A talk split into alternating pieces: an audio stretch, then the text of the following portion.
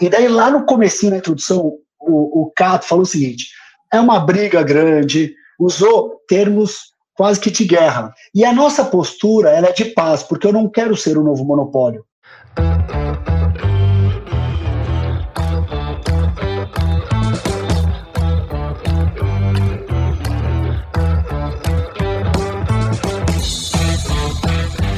Bom dia, boa tarde, boa noite. Estamos aqui para mais um episódio do Desnegócio. Hoje a gente está com o Rogério, também vulgo Rognog. Depois ele vai contar de onde vem esse nome. Por insistência do Aziz, eu tirei a impressora, minha companheira, mas eu não coloquei. O Aziz pediu para eu colocar um vaso. Eu vou arranjar um vaso, vou colocar ali o processo aqui do estúdio tá a caminho, eu vou colocar umas coisas mais bonitas. Aqui vai ficar com cara de estúdio de youtuber, às vezes. Pra você parar de me encher o saco com essa história. Ô, Davi, Mas, não é encher o saco, Davi. É que a gente tava Nossa, tentando, galera, um patrocínio da Calunga. O Davi colocou uma, uma um dos cinco itens mais vendidos da Calunga. Não deu certo, então, Davi, vamos trocar a estratégia. Tá certo. E hoje a gente tá aqui com o Rogério, então, ele é da, da App Justo. Um tema que eu gosto bastante, afinal de contas, eu já fui é, companheiro do, do Rogério de mercado, né? Na verdade, ele está atuando no mercado que eu trabalhei bastante, no lado do inimigo do Rogério, do lado do, do bandido, do vilão. Imagina! A gente vai falar um pouco aí da, do que o AppJus faz, falar um pouco da jornada do ROG aí, que tem uma jornada muito bacana dentro do empreendedorismo. E é lógico, vamos falar um pouco aí de como que é brigar com gigante dentro do mercado, falar um pouco também de capitalismo de plataforma, gig economy, essas coisas que estão bem na pauta aí nos tempos modernos de capitalismo. E aí, Aziz, como estão as coisas? Fala, Davi, Rogério, você que está ouvindo a gente, privilégio estar aqui hoje com mais do que um empreendedor, raça, raça, raça e raça que eu admiro Boa. pra caramba também como pessoa, porque vou te contar, você que tá ouvindo a gente. Empreendedor de negócio tá por aí. Ele tá embaixo do seu prédio, na casa da sua avó.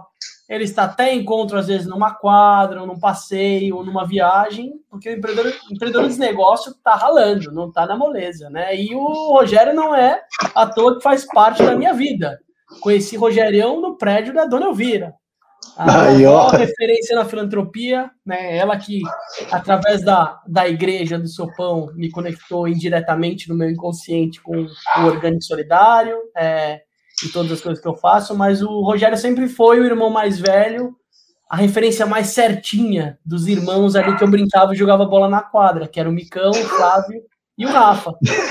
E acompanhei Três irmãos. paralelo, dois irmãos seguras. É, muito diferente. Exóticos, excêntricos, minimamente, mas hoje a gente tá com o Rogério. Pra... Assim, eu fico até curioso para saber qual eram as excentricidades dos irmãos do Rogério. Esse aí vale um episódio inteiro, só pra gente falar dos A gente conta né? em off, a gente faz igual. É. Minha, então. minha, mãe morre de orgulho de ter três filhos completamente diferentes entre si. Mas os três com mesmos valores mesmos valores. É, coração, né? Que é o coração que define. É muito legal porque realmente são três pessoas muito diferentes, cada um seguiu um caminho, um mora na floresta, outro num outro lugar, outro outro mais urbano, outro mais tecnológico, mas cada um tem um padrão comum que são os valores, né? Isso é muito bacana. A missão, a missão acerta da família quando a gente percebe que os valores grudaram e os filhos estão prontos. A gente queria eles para o mundo, né? Pensando em Bernardo, enfim. Então, um pouco, Rô, para você se apresentar, começar nosso papo. Bem-vindo aos negócios oficialmente hoje. Poxa, muito obrigado pelo convite. Prazer revê-lo, Aziz. Saudades imensas, aí a pandemia afastou todo mundo aí, muito bom te ver. Davi também, prazer em conhecê-lo aí. Já, já fiquei sabendo também isso, que você tem experiência no segmento que eu sou novo, então quero também aproveitar, aprender muito com você, ouvir seus pontos de vista aí. E desnegócio, vamos, vamos desmontar tudo e ver o que sai desse balaio aí. Muito feliz aí com esse espaço, com esse momento, com essa troca. Legal. Acho que vale a pena a gente começar, né, Davi, antes de entrar no tema da vez, porque o Rô tá aqui também para celebrar. Ele acabou de passar por um processo de captação árduo. Esse vai ser um dos Nossa, temas fortes demais. do projeto. Acho que ele tem uma história é. maravilhosa para contar, porque a gente sabe que cap captar por propósito, por impacto, um modelo crowd, né, que é várias pessoas, vários doadores, não é só o, o doador profissional, tem uma, no meio de uma pandemia, de um país onde as pessoas estão descrentes absolutamente em todos sem os aspectos, sem dinheiro, a fome alastrando, você conseguir. Então, acho que vai ter um, um, uma parte fundamental para a gente falar da sua experiência em captação. Mas eu gosto muito de trazer, e a gente valoriza isso muito, né, David? Começar o papo mostrando que a sua materialização como empreendedor, ela é um reflexo da sua história. E você é um cara que já viveu muita coisa, inclusive o campo de captação é uma coisa que você já viveu várias. Então, eu te queria começar um pouco sentindo na pele, e se você puder transmitir isso para a gente, qual foi o seu DNA empreendedor? Como começa a ah. sua história, a sua negação corporativa e todos os lugares? Se a gente for olhar suas experiências iniciais, como que o, o Rogério foi aprendendo a empreender na vida? Nossa, é, deve ser algo do DNA, sim. É, não genealógico, porque na família não, praticamente não há, tá? É, dos dois lados, de pai e de mãe. Mas, assim, desde que eu me conheço como gente, eu estava fazendo algum negócio, né? Assim, é, tem uma, em 89, eu tinha 9 anos, morei na casa dos meus avós, eu vendia os meus gibis, suco, isso tudo na garagem. E não era uma coisa cultural, tipo Lemonade nos Estados Unidos, que incentivava. É, daí a pouco eu estava vendendo pulseirinha e coisas no colégio. Daí, ainda novo, é, eu lembro que eu comecei. Na época eu não tinha consciência disso, mas eu pirateava jogos, softwares, disquete. Você sabe, Rock, eu fiz a mesma coisa também. Né? Foi, foi a minha primeira cultura empreendedora foi vender jogo pirata também. Eu também não sabia o quanto errado era. Então, eu não tinha essa consciência sozinho. Eu lembro quando comprei meu gravador de, de CD, isso assim, eu fui lá na Santa Fichinha, comprei um gravador de CD num computador que eu tinha montado. Isso eu devia ter uns 13 anos de idade, e no prédio eu, eu montei o computador de pelo menos uns 10 vizinhos. Então, já, tudo isso é um pouco de empreendedorismo. Daí, uma parte importante do meu empreendedorismo, acho que eu já tinha lá os meus 20, 21 anos, trabalhava em agência na área de tecnologia, eu, eu, eu fazia muito freela. E essa é uma dica que eu dou para muita gente que quer empreender, assim, tipo, começa com side job.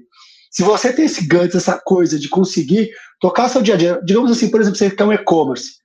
Cara, no seu horário livre, pós-trabalho, sobe o e-commerce, contrata um domínio, faz um plano de negócio, contrata um programador, põe no ar, fez uma vendinha, antes de passar o trabalho, vai no correio, deixa no correio. Se você já conseguir fazer isso depois de alguns meses, você validou o negócio, está conseguindo ter, você tem é, energia para toda esse, esse, essa quantidade de horas e às vezes no final de semana, cara, você está pronto, ou, você, ou no mínimo você está se preparando para.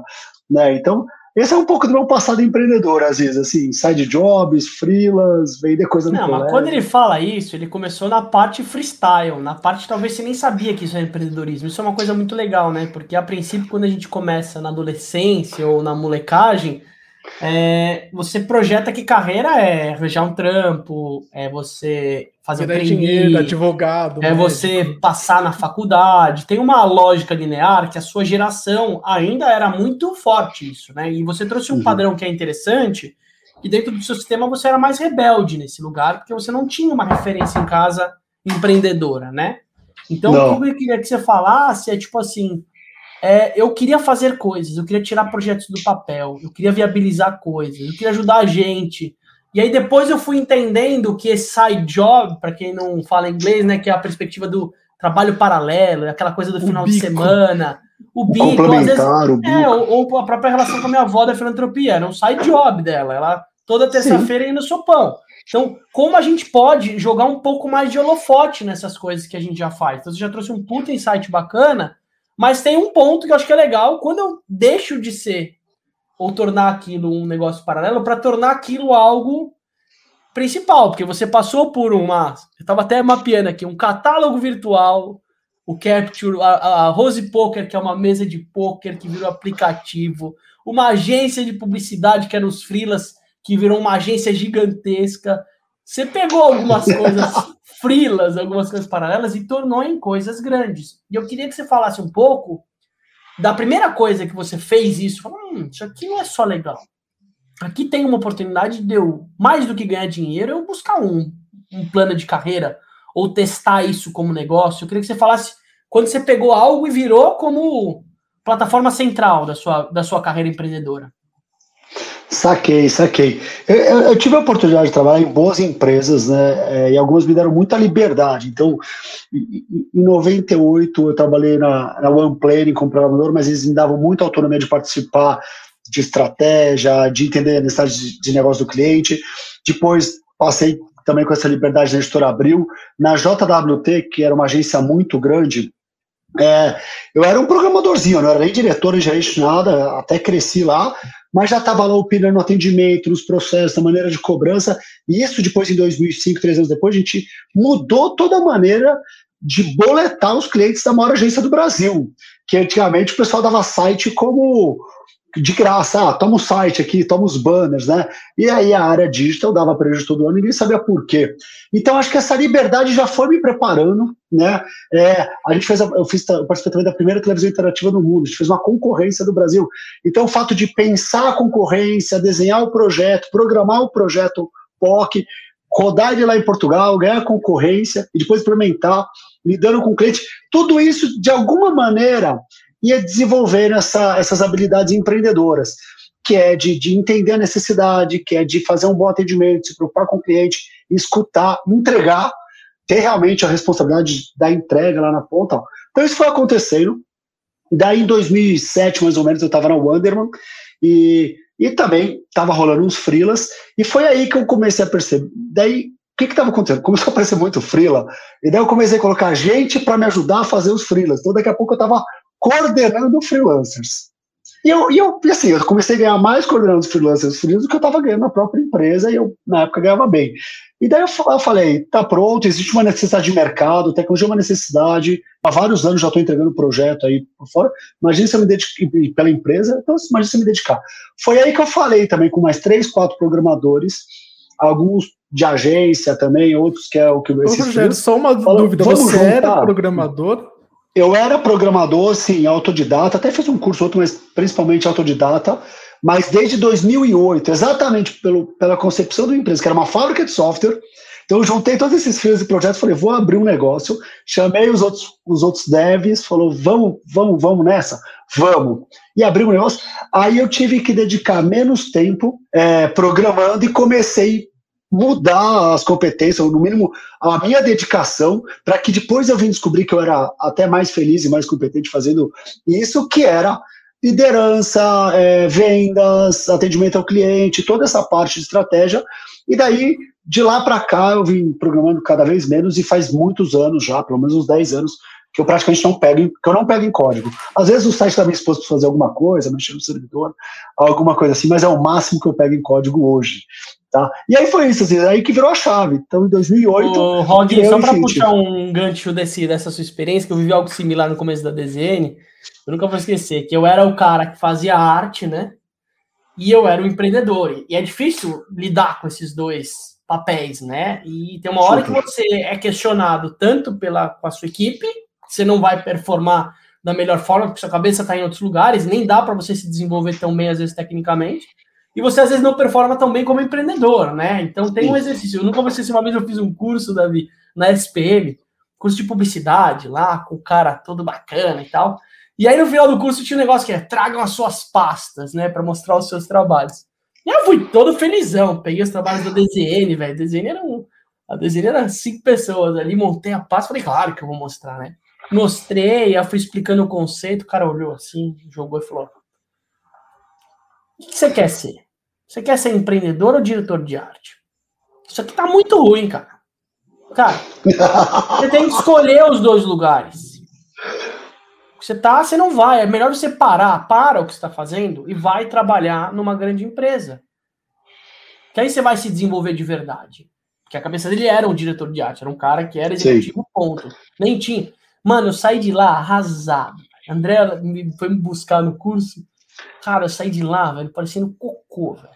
E aí depois eu fui trabalhar e eu entendi, óbvio, do jeito que o cara falou, ele podia ter acabado, literalmente. Se eu não tivesse um mínimo de equilíbrio emocional, podia ter acabado com a história da DZN, mas tinha um olhar que é isso, você vai ser especialista ou você vai ser transdisciplina? Você precisa escolher um papel, né? Sim. Talvez você passou um pouco por isso, talvez você, como programador, você percebeu que o teto já tinha batido, né?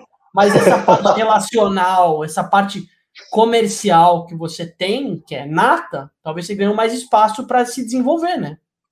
Super. E, e assim, e, até conheceram, mas assim, como empreendedor, você faz o cafezinho, você faz post.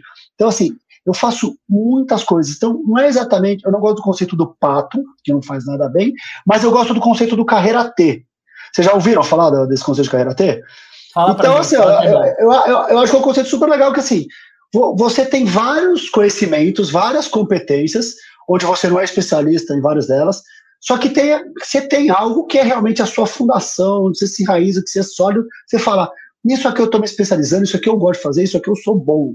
Tá? Então, tem uma que você é mais, mas você conhece várias coisas, né?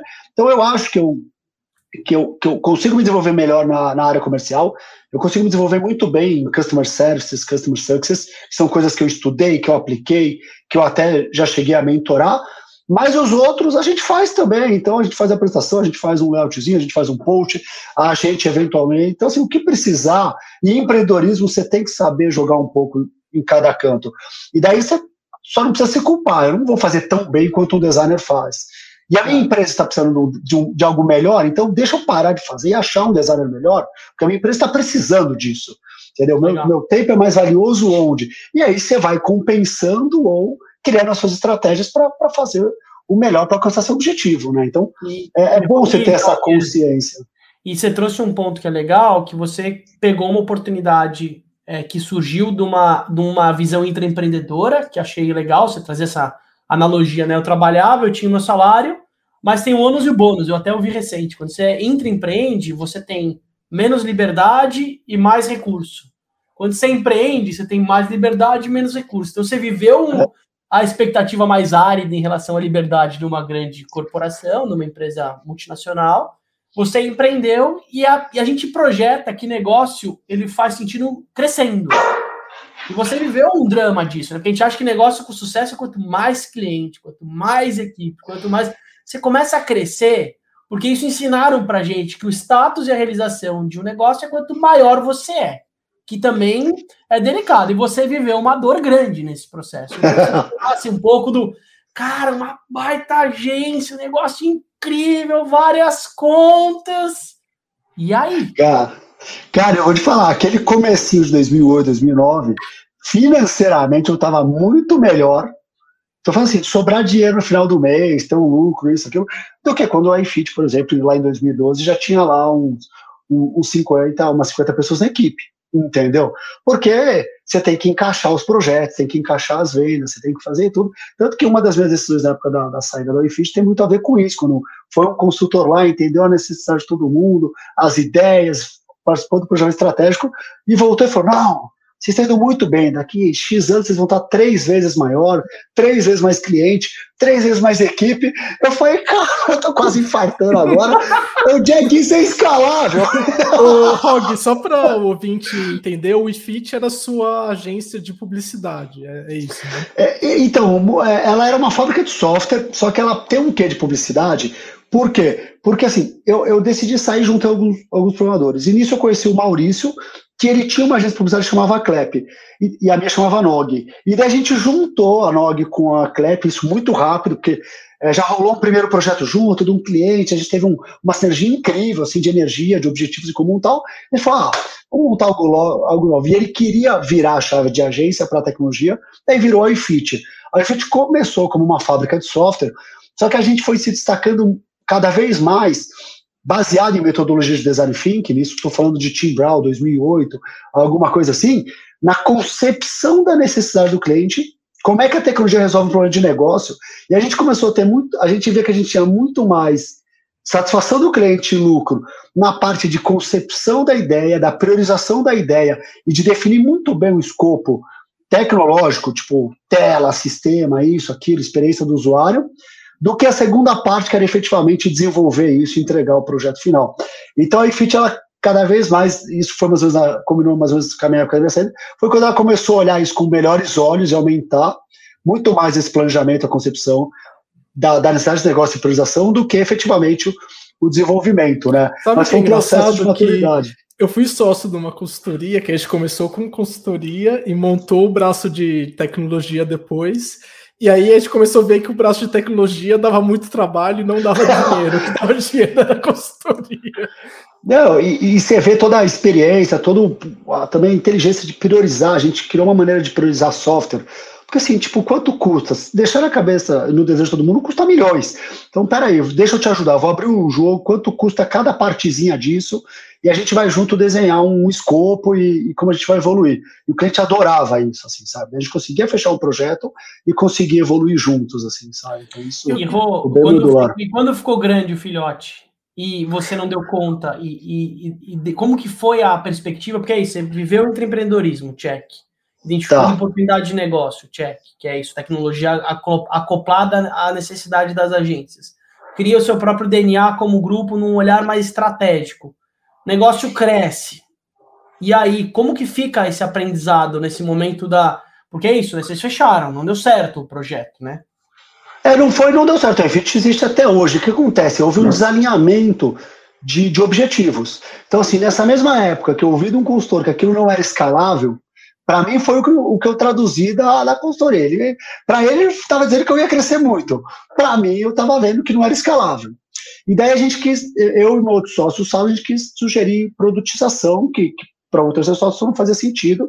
É, a gente queria olhar algo mais recorrente, escalável, mas, pô, vocês estão malucos, estão muito bem no negócio, custa manter esse negócio, vamos dividir esforços, será que vale a pena? Daí, nesse momento, a gente achou melhor... É, Separar separar. Ele continua em Fitexist até hoje, está super bem. Tem até uma startup, mais futuramente depois eles criaram a Fitbank, que está super bem, foi, foi investida pelo JP Morgan e tudo mais, e tudo mais. Só que, sob o ponto de vista pessoal, sim, eu dei um passo para trás, entendeu? De, de falar, vou começar o negócio do zero. Daí foi que a gente criou é, a gente já tinha o iFit e o ECA, o iFit focado em sistemas e site, e o ECA que era mobile, e a gente fez muito projeto irado mobile. A gente fez, para vocês terem ideia, os primeiros aplicativos Android iOS do Brasil, assim, né, muita coisa legal. Isso em 2008, nós fizemos o primeiro aplicativo do Seguro Auto Bradesco, fizemos um monte de coisa legal. E daí a gente pegou o ECA, e a, a gente transformou o ECA numa Venture Builder. Na época, a gente não sabia desse termo. Só que a nossa ideia é, somos um time de tecnologia, de novo, eu sempre tive essa coisa de estar muito próximo da equipe de tecnologia, e se a gente achar gente com ideia de produto, a gente desenvolve o produto e tem alguém que toca o negócio. Então, eu, de novo, de repente, estava tirando um pouco o chapéu de, de, de CEO, de, de, de, de protagonismo na, na questão de vendas, isso e aquilo, para focar mais no planejamento, nisso que a gente mandava bem, que era a concepção e gestão da criação do produto e tal. E daí a gente essa que você falou. Então veio o Rose Poker. Então é, é muito legal, é um aplicativo de poker. Todo mundo fala, ah, igual o Poker Stars? Não. A inovação era na experiência física. Então a gente conseguia conectar vários devices, Android e iOS, tablet ou, ou, ou, ou smartphone, para funcionar entre eles, via Bluetooth numa rede Wi-Fi. Você não precisava de internet, você podia estar no avião, no navio, na fazenda, mas você tinha um croupier, porque para quem joga de poker, jogar com croupier é muito legal. Croupier é aquela pessoa que distribui que as cartas, que dá bom. E o poker tem um monte de regra. Depois você toma umas duas ou três, o pessoal já está se atrapalhando. o prazo, o tempo, essa carta podia, já rodou duas vezes a mão, daí você fica todo enrolado. E, e você tem um croupierzinho lá maravilhoso. Então a gente criou o Rose Poker croupier virtual. Daí a gente criou o Captar. Ele existe até hoje, Rose Poker, ou ele foi Cara, o, o Rose Poker não existe até hoje, tem, tem várias coisas. Mas por que, que o Rose Poker não existe hoje? Tecnicamente, é o projeto mais difícil que a gente já fez. Tá? E ele funcionou, lançou, tudo mais. É, tinha um modelo de negócio muito de longo prazo, mas tecnicamente a experiência é bom. Só para você ter ideia, a gente gastou mais horas de teste do que desenvolvimento. Porque imagina um sistema que não tem muita tela. Ele tinha três, quatro telas só. É a mesma. Só que em linha de código, gente. Fora essas coisas da sincronização, é um negócio gigante. Então, o Pedro Saulo, que é meu sócio, desde a UECA, depois de todas essas empreitadas, e agora no App Justo, é, um, é o meu Wozniak. O cara é um gênio da tecnologia, mas também sobre pessoas, liderança, visão de negócio, mundo. Cara, Saulo é um presente aí, que eu tenho uma honra absurda de trabalhar junto até hoje, e ele criou o Rose Poker. Por que o Rose Poker não deu certo? Sete sócios. Então é muito sócio, ninguém à frente do negócio. É, no final muita, É muita muito. roda de pôquer, muita cachaça e o projeto acabou não saindo. Exato, cara. Vou olhar alguém na frente do negócio, não tinha. Então foi algo que no Venture Builder a gente não mandou bem, que é ter um job description muito claro para o founder, para o CEO, para quem ia tocar aquele negócio. Então no Captar acabava sendo eu, o Rose Poker foi o Saulo, e a gente criou a Alia também, que, que a Alia aí tá a, até hoje super bem, uma empresa, uma startup que resolve um problema claro, que é fazer o salário das pessoas com animais. A Alia já ganhou vários prêmios, foi bicampeã do 100, 100, é, 100 Open Startups em 2017 e 2018. É, só em 2017 acho que foram quase 10 prêmios de startups. O pessoal até quando via a gente chegando para fazer os pitches, ficava meio revoltado. Ela tinha assim. um outro nome antes, né, Rô? Ela nasceu como colaboradores, é, porque a gente falou, meu, qual que é a melhor palavra para um RH procurar? O que, que ele mais procura no Google? Daí a gente descobriu que é a palavra que eu... Ah, benefício para colaboradores, eu quero para colaboradores. Então, isso. Mas a, a gente já da tecnologia, né, Davi? A cabeça da tecnologia. Não, tá certo, ele pensou em SEO. é um gênio o Rognov. É. e, e, e assim, foi, foi uma ótima. Só que a gente sabia que um dia a gente ia ter que mudar esse nome e fomos agraciados com um trabalho incrível de um amigo chamado Thiago, junto com, com toda a equipe dele, que fez a Alha, que o dia que a Alha virou esse nome, assim, mudou tudo, teve um impacto no negócio, assim, Legal. gigantesco. O que, que é um trabalho de brand bem feito, gente? É, o pessoal Meu fala Deus. que nome não, assim, nome não ganha o jogo, mas também um nome ruim ajuda a perder, né? É, atrapalha. A gente se deu bem aqui, né, Davizão? Os negócios têm ajudado a gente. É um nome bom. Ele abre umas portinhas é. interessantes, né, para uma primeira abordagem e tal, porque ele já deixa claro um pouquinho do que a gente faz. Mas, Rog, eu queria trazer só um ponto legal dessa perspectiva que também é interessante de você se dedicar com diferentes negócios, né? Hoje tem muito ainda do discurso é, atrelado, acho que ele está mudando cada vez mais do, não, não vou investir nessa pessoa porque ela está focada em dois, três negócios, ou a própria relação do colaborador, né? Tipo, vou ter um executivo que tem que trabalhar das nove às seis. Ele não pode ter, ele não é bem-vindo. A gente teve até um episódio bem emblemático, bem legal com a Fecalói agora recente, que ela é referência do programa de aceleração da Google, ela tem um business com, com o marido dela, relacionado a bambu, e ainda mora numa, numa comunidade, né, numa ecovila diferente. Então ela toca diferentes coisas, mas isso é um ativo. Porque, pô, se eu vou falar de startup na aceleradora da Google, nada melhor do que eu ter a minha própria. E você viveu um desafio de viver o projeto do poker, o projeto dos catálogos virtuais, né? Que é captar. Você viveu algumas coisas, a Alha no para. Como que foi administrar essas diferentes linguagens, propostas, modelos de captação? Como que você lidou? Porque foi a primeira vez na sua vida que você lidou efetivamente assim, né? Dessa maneira, com certeza foi. É, nessa época da Venture Builder aí, da UECAS, desenvolvendo negócio. Assim, eu, o que eu amava trabalhar lá no OnePlane e depois nas agências, porque cada cliente tinha um projeto, cada projeto tinha um motivo, tinha entendimento. Então, depois quando eu vim para o iFit, essa coisa de, a gente trabalhou muito para a FINAC, depois a gente trabalhou para a Luft Logística, depois trabalhou para a Bomba, depois trabalhou para a Berger, para o Iguatemi. Então, cada um é um, é um segmento diferente, um cliente diferente, um projeto diferente. Então, é uma coisa que eu amo. O Maurício brincava, solta o ROG lá que ele, que ele vai entender o bis. Então, assim, nesse aspecto, é, é muito mais legal, tá? É muito mais legal para mim, para o meu perfil. Então, assim, na área que eu fiquei quase cinco anos olhando um assunto só e agora eu estou na App Justo, é legal também, mas eu gosto muito do estímulo de estar tá trabalhando com coisas muito diferentes, assim. Então, por que, que eu decidi virar a chave primeiro na, na questão da iFit junto com o tal? Essa coisa do não escalável, do recorrência, isso aqui. Por que, que depois eu decidi virar a chave depois, quando eu tinha uma Venture Builder e estava ali com três negócios rodando e um, e um ou dois negócios nascendo? Eu percebi que, pela falha de encontrar bons CEOs, eu estava segurando um monte de prato e não estava saudável. Não estava saudável.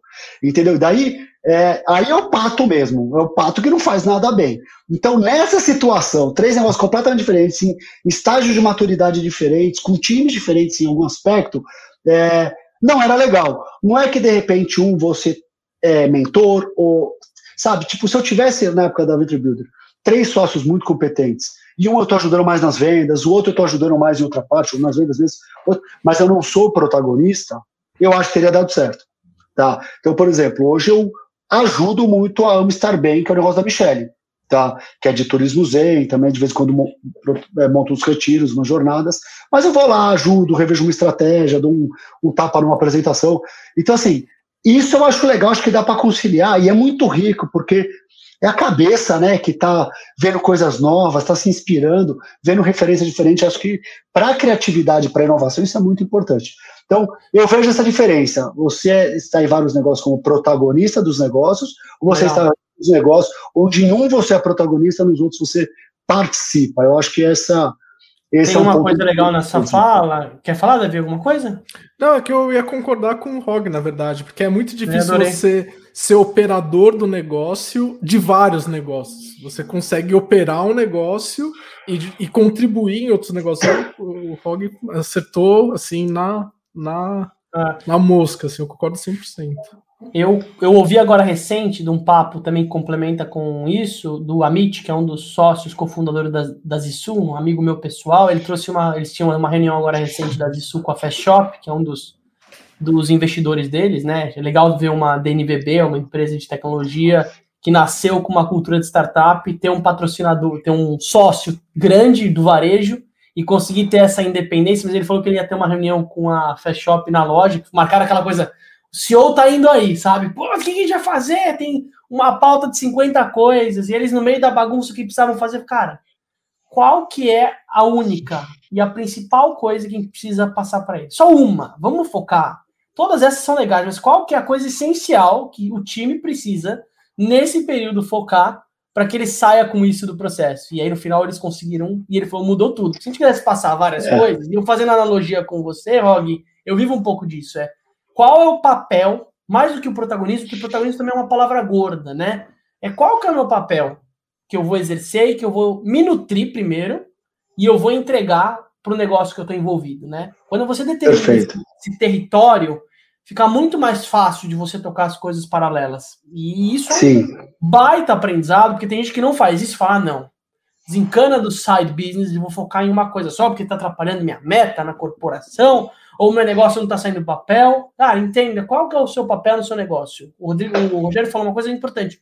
Cara, não vou ser eu da tecnologia. Será que tem alguém que pode ser meu sócio? Será que eu posso dividir uma participação com ele? Se eu sou bom e performo bem e isso me nutre no comercial, eu preciso abrir mão de algumas coisas. O que, que eu posso abrir mão? Né? Então tem um lugar que acho que é um baita aprendizado aí da sua fala, que quem escuta a gente está muito nesse lugar, né? A gente tem muito, né, Davi? A gente recebe essas falas de executivos, pessoas que estão empreendendo meio café com leite, que a gente fala que não se entregou, com esses medos, Rog, de, de eventualmente atrapalhar as outras coisas, sabe? É, e, e, a palavra entrega dá, dá aqui, fugindo um pouco do tema, ela dá para tomar vários caminhos também, assim. Tipo, eu falei de liberdade nas empresas que eu passei.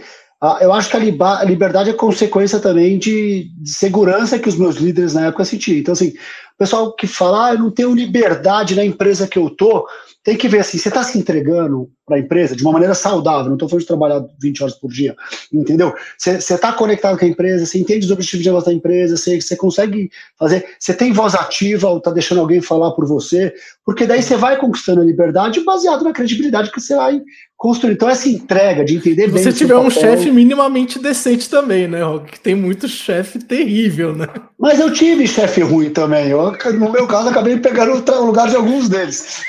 Mas assim. o, que, o, que, o quem era seu chefe, né? O quem que a gente gravou o episódio? O, o quem Fujioka foi meu primeiro chefe. Mas ele foi dos ruins? Foi dos ruins ou dos bons? Não, é aquele chefe que te inspira. Quem é demais, cara. Quem é demais. É, é um dos episódios mais ouvidos, dele. inclusive, é o episódio. É episódio dele com. Você falou da Fast Shop. Nessa época, a gente fez o site da Fast Shop. Né? Porque eu programava, a gente fez acho que o primeiro site da Fast Shop no Brasil. É, eu e o Ken, dois moleques, assim, que é um pouco mais velho que eu, mas na época devia ter o quê? 14, 16 anos, assim, sabe? Muito novo. E, é, então, essa coisa tal.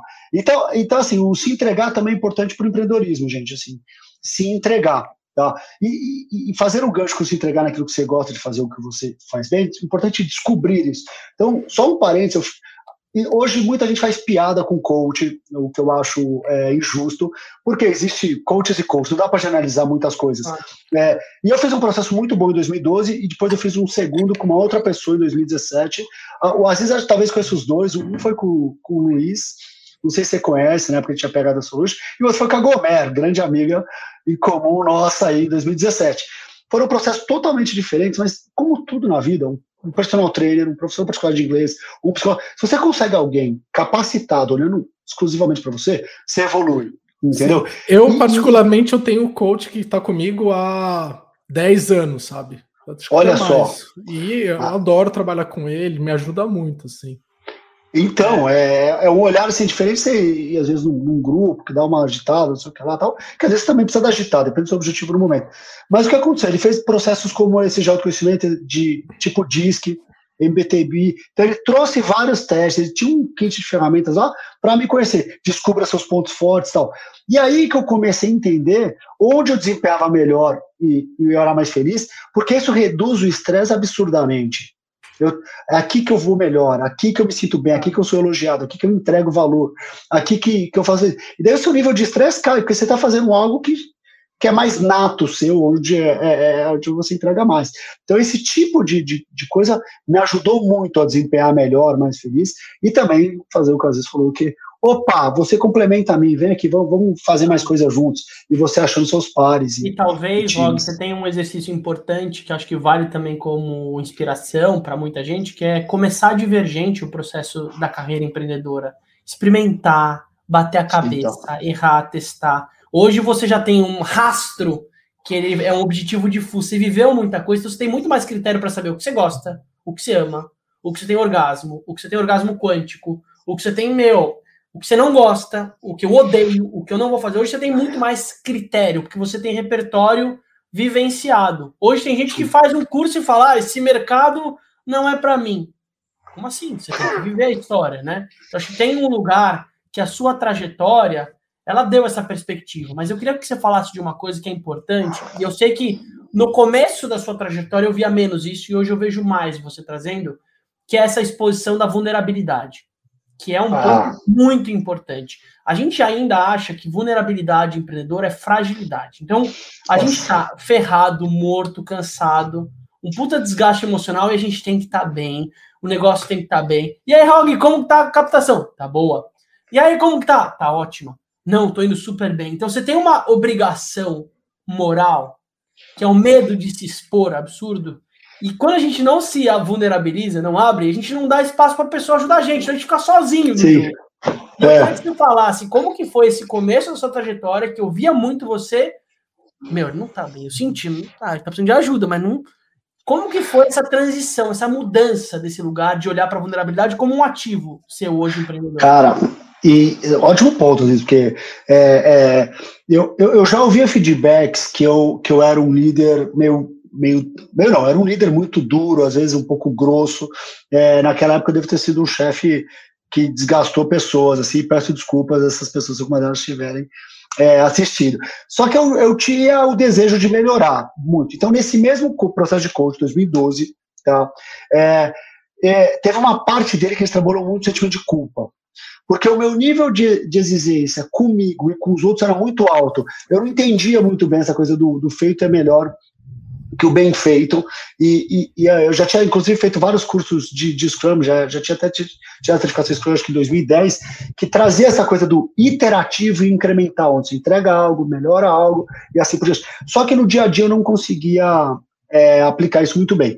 Então, no processo, nesse mesmo processo de coach, 2012, é, a gente trabalhou muito esse sentimento de culpa. Tá? Não é de cobrança, era de culpa, porque isso me machucava demais, isso me, me, tirava o sono, isso me deixava estressado. Então, se alguém vinha com alguma coisa que não era exatamente aquilo que eu esperava, já vinha bomba, doía para mim, doía para a pessoa, entendeu? Então, de repente, baixar a guarda, entender mais, ter mais presença, escutar mais. Não estou dizendo que eu sou excelente, é, mas eu sei que eu estou anos nos pés comparado com o que eu era, entendeu? Então isso foi super importante. É, trabalhar, eu, o que vocês, eu, eu, eu, chamo isso de culpa, tá, Aziz? Porque eu precisei me culpar menos, e culpar menos é aceitar uma procrastinação. Cara, deu uma terça-feira à tarde, às vezes, é, e, ou se, se almoçou, você precisa de uma horinha a mais, tudo bem, porque ainda mais como empreendedor, você, um, um, empreendedor comprometido, você sabe que você vai entregar, você sabe que você vai se entregar, se precisar acordar um pouco mais cedo, ficar um pouco mais tarde, você vai fazer o que tem que ser feito. Então não é uma hora, uma hora e meia, duas horas, aconteceu alguma coisa, chegou uma tarde que seja, para fazer uma outra coisa, e às vezes eu tô com uma horta, agora é regar a horta, é pôr a mão na terra, que vai prejudicar o negócio, porque também se precisa trabalhar um sábado, eu naturalmente vou, não vou por culpa. Então, isso foi um tipping point gigante que refletiu em, em estar de corpo e alma, ser mais feliz, mostrar fragilidade, e essa coisa da fragilidade, eu vou me estender para um outro gancho, né? É, com a Ali eu estive no Cubo, é, o Cubo é um ecossistema de inovação incrível, com startups maravilhosas, toda a concepção do Cubo, gestão do Cubo, eu admiro demais e, e adoro aquele ecossistema. Quem não que conhece o Cubo, o Cubo fica em São Paulo, é um prédio que é financiado pelo Itaú ali na. na... Tá até hoje é do Cubo. Atrás do shopping Vila Olímpia. Então, para quem é de fora, e é um ecossistema muito legal, realmente. Muito legal. Tem umas 200 startups lá. E eu tive a oportunidade de estar lá desde um. Só que uma coisa que, para o meu momento atual de App Justo, contou é isso que você falou. Todo mundo está bem demais, todo mundo quer contar uma notícia grandiosa, existe uma megalomania de todas as startups, que é um assunto até para um outro podcast, que é o que está acontecendo no mercado de Big Techs agora, que aconteceu umas demissões, lá na NASA que teve uma queda na bolsa de valores. Alguma então, uma nova bolha. É, teve demissão pra caramba.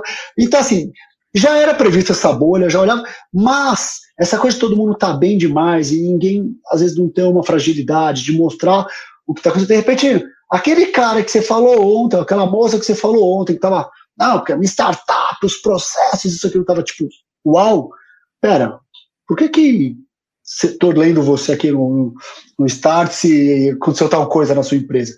E isso, e essa megalomania, e essa, esses rounds, esses valuations, essa, essa, essa, coisa de, de ser mais, ah, contratei mais 60, aconteceu tal coisa, e, e, e, de uma maneira não sustentável, irreal, entendeu? É, e que você via que o negócio. Isso me afetava. Então, a própria concepção Legal. do Up Justo foi antagônica a isso. A própria saída do Cube, o que eu quero fazer da vida agora, né? Isso entre 2020 e é, 2019 para 20, né? Bem dezembro, janeiro ali.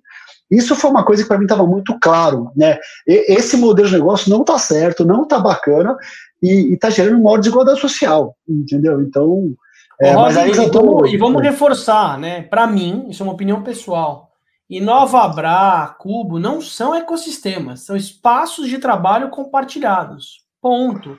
Ecossistema de verdade, vai falar com Hermes, líder comunitário, vai entender o senso de pertencimento daquela galera que tem um ecossistema de sete startups, iniciativas em São Miguel Paulista. Entender quem abre vulnerabilidade, da galera mais vulnerável do planeta, que se eles não tiverem entre eles, eles não vão ter ninguém junto.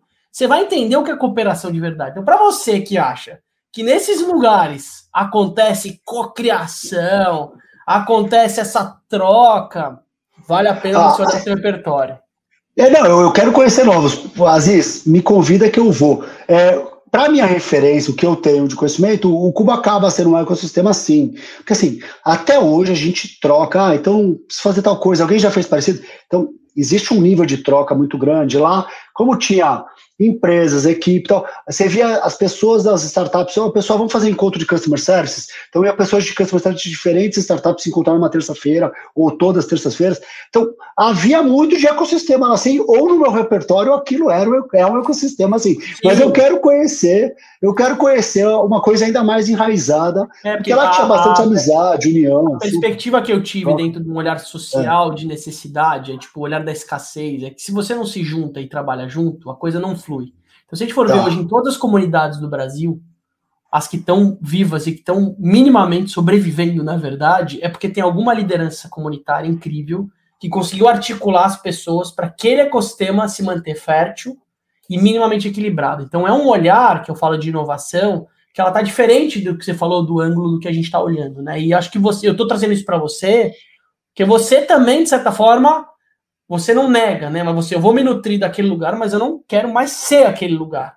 O App Justo ele vem como uma resposta de desconstrução também, um pouco. Não digo do prédio em si, do, do trouxe só uma analogia ao, é. cubo e tal, entendeu? É, assim, a parte dessa coisa do, do, do egocentrismo, do, do, do, da, do hiper, do tudo, é o que eu realmente eu quis ressignificar. Agora, o resto, que lá existe muito, que é troca, amigos, networking, as coisas acontecerem, é, é, isso acho que, que eu quero manter o máximo que der. É, mas, mas, essa coisa da liderança é importante, né? Uma liderança que inspira. Edu Lira está aí para provar isso, né? O que é, o, o, tamanho, a proporção que ele trouxe. Ô, Gui, mas vou te falar uma coisa.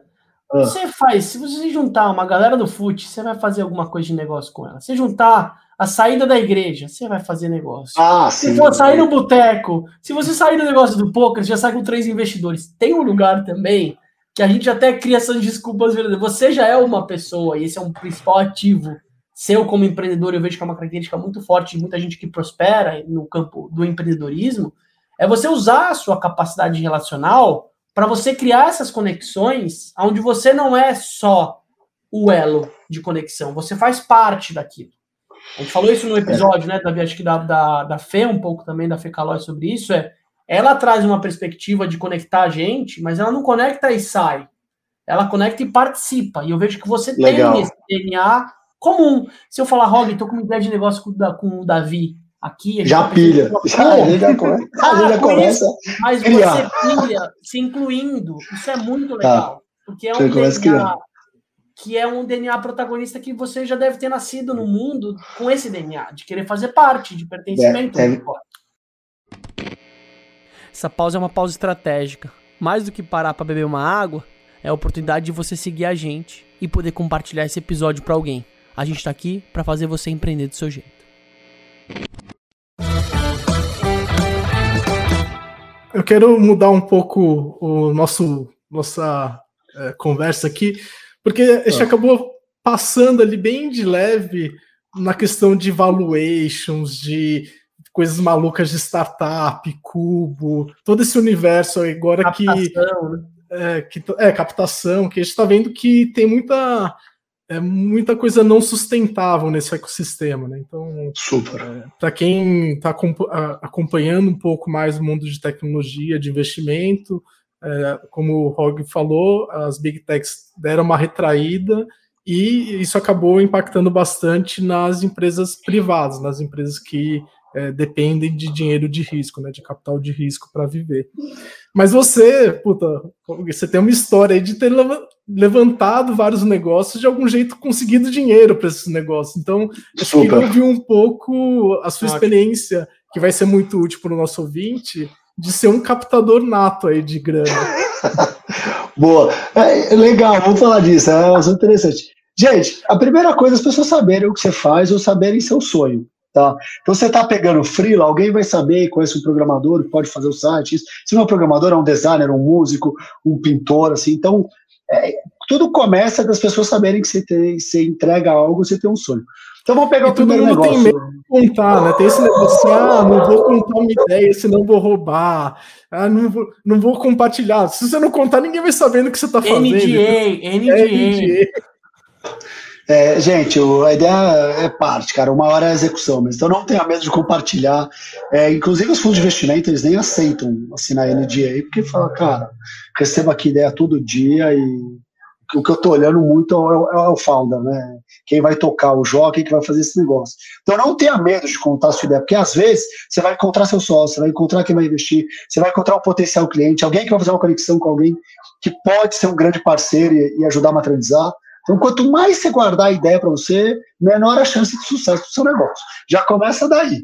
Tá? Fala mesmo e, e tudo mais. O Ifit Eca, eu já prestava serviços, logo eu, eu fiz o quê? Eu só acelerei a quantidade de contratos, juntei o time e foi quase que natural isso. Então eu já nasço com contratos. Tem o conceito de bootstrapping, que é um pouco disso, né? Você conseguir com dinheiro de projeto.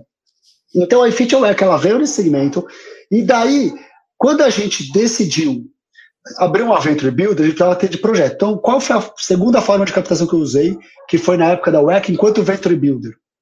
A gente, consegui, a gente foi bootstrap de verdade a gente conseguiu um cliente para bancar o desenvolvimento do produto. Então a gente chegou para um cliente, cobrou, a gente sabia vender projeto, vendemos um projeto lá na época, vai, vamos dizer assim, 200 mil, e falou para ele, ó, que seu projeto eu tô te cobrando menos, vai ser 200 mil, mais ou menos, porque eu vou produtizar ele. Você topa? Top. Então, beleza, preciso de cinco meses para entregar esse projeto. Então, eu consegui um contrato para bancar a empresa. Com esse dinheiro, a gente conseguiu pagar o salário da galera. Até o quinto mês, a gente entregou o projeto. Ao longo desse tempo, como eu já estava desenvolvendo menos, eu já estava o quê? Com apresentação comercial, coisa rodando e tentando trazer mais clientes. Tá? Então, o próprio dinheiro das vendas bancou a concepção da empresa. Tá? Na continuidade disso, daí a gente foi lá para a área. Olha, é, foi muito interessante porque a gente tinha esse modelo de Venture Builder, a gente estava vendo de conceber vários negócios, então eu estava estudando sobre formas de captação, e eu ia fazer uma coisa de tentar levar, levantar inicialmente de investidores anjos. Tá? Então o que eu fiz? Eu fiz um pitch deck. Então, como é que levanta de anjo? Faz um pitch deck, faz um planejamento financeiro. E eu sempre gostei mais de olhar no planejamento do, financeiro para os custos do que para a própria projeção. Né? Então, quais são os custos? Pô, vou precisar de gente, vou precisar de escritório, telefone. Na época tinha isso. Hoje, tudo isso é SaaS, então já, já mudou completamente. É, então, vi todos os custos e daí eu chamei alguns clientes meus da época da Werca, da WeFit, alguns conhecidos meus é, que me conheciam, para falar, ó, eu estou abrindo um negócio, eu queria te apresentar e pegar feedbacks. Então, em vez de eu ir passar o chapéu, eu, de maneira totalmente verdadeira, eu quis apresentar para ver a reação deles em relação àquele negócio. Um negócio que eu já estava há quatro meses dedicado em pesquisar mercado, isso, aquilo tal. E eu fiz uma apresentação. Nessa apresentação se destacava muito o tamanho do mercado, o market share. O market share, não, desculpa. O TAM, né, o Total Addressable Market, o tamanho do mercado. É, e, e eu, eu, consegui um, um, corte muito preciso. Ó, existem essas empresas com esses funcionários nesses bairros da cidade de São Paulo, mas esses bairros das cidades, que chegava num número muito preciso de potenciais compradores. Fui lá, fiz o pitch, aquela coisa, pitchzinho você tem 20 minutos, são 20 e tal, para pessoas que eu conheci. E daí eu falei, feedbacks. Daí, para seis pessoas que eu apresentei, cinco responderam o seguinte: pô, muito legal. E você vai levantar quanto? Na época eu estava levantando 250 mil reais num valuation de 2 milhões e meio. Estava querendo dar 10% da empresa por 250 mil reais, que esse dinheiro bancaria o desenvolvimento do projeto e já alguns dos primeiros meses. Eles, legal, 250 mil, é, e se eu der 50, posso? Falei, pode. Então tá bom, eu quero comprar uma cota. E, e assim, foi engraçado porque eu fui para pegar feedback e sair com cheques. Entendeu? Então, a, a Alia, que na época chamava colaboradores, a concepção foi assim: investidores anjos, fiz tudo certinho, um bom pitch deck, um bom planejamento financeiro. Tal. Eu só não fui com a cabeça de passar o chapéu, juro que não. Assim, lá pelo quarto, quinto, sim, mas o primeiro, segundo, terceiro, eu não fui com esse objetivo. Então foi essa a contribuição do colaboradores. Agora, vamos pegar o App Justo. O App Justo, num primeiro momento, foi similar. Eu fui para meu minha rede de relacionamento. Então, gente, rede de relacionamento, pega essa palavra aí, Lembra que todo lugar que você trabalha é, é super importante você fazer um bom trabalho, entendeu? Conhecer pessoas, dar o seu melhor, é, tanto para você ter sucesso nessa empresa, mas também porque são pessoas que vão continuar para a vida. E eu, como sempre fui muito work lover, né? Sempre trabalhei muito, gosto muito. É engraçado que as pessoas que trabalham comigo acabam sendo muito da minha rede de relacionamento de amizade mesmo.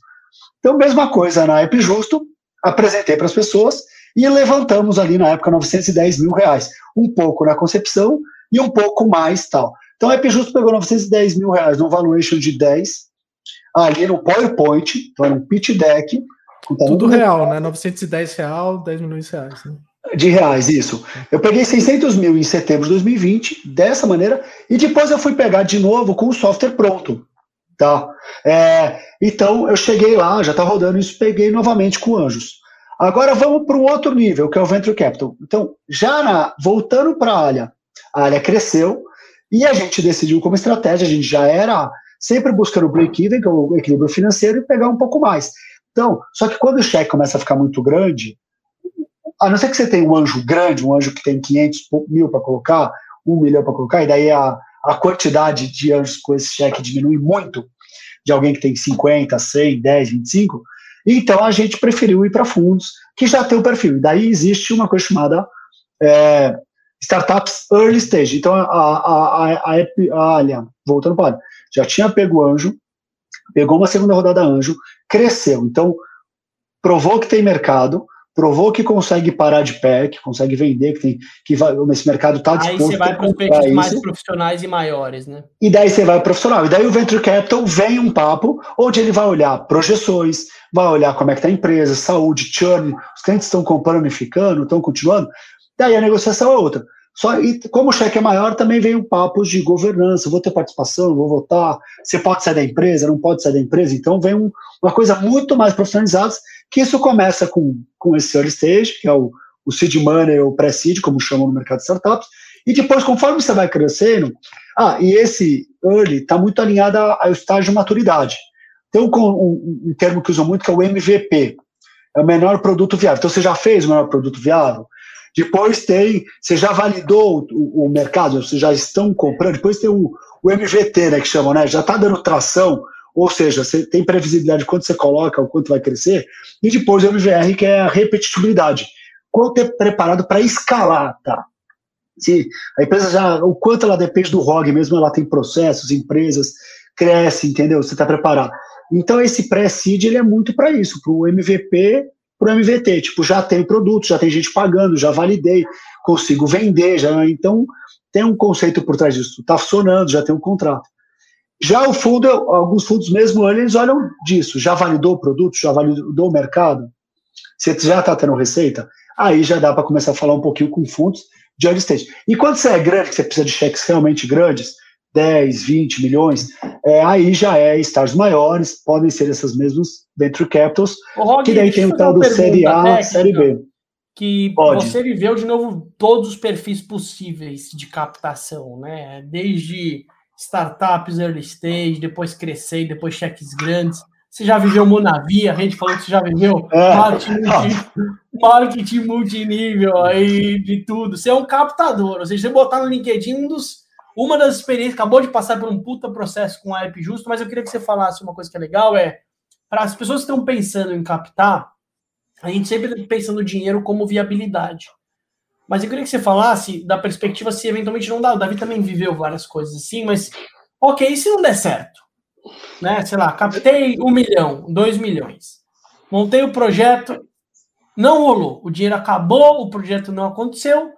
Tudo que era uma projeção, uma expectativa, é o vendedor de fumaça, né, Davi? Gente fala.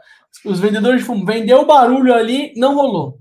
Eu crio uma dívida com aquelas pessoas, eu preciso pagar de um outro jeito já era uma tomada de risco. Eu queria que você falasse um pouco disso. Óbvio que tem vários formatos, né, gente? Mas eu queria que vocês falassem que eu acho que é um dado importante, porque a gente sempre pensa no dinheiro para viabilizar, mas tem que pensar que o dinheiro às vezes sai caro. O dinheiro às vezes é o mais fácil dentro de um processo, tem outros complicômetros. Eu queria que vocês falassem um pouco disso, que eu acho que é legal. Tem dois instrumentos clássicos de captação em, é, de um investimento anjo, que é o mútuo conversível e o FAST, né? Ou, ou, qualquer coisa desse tipo, tá?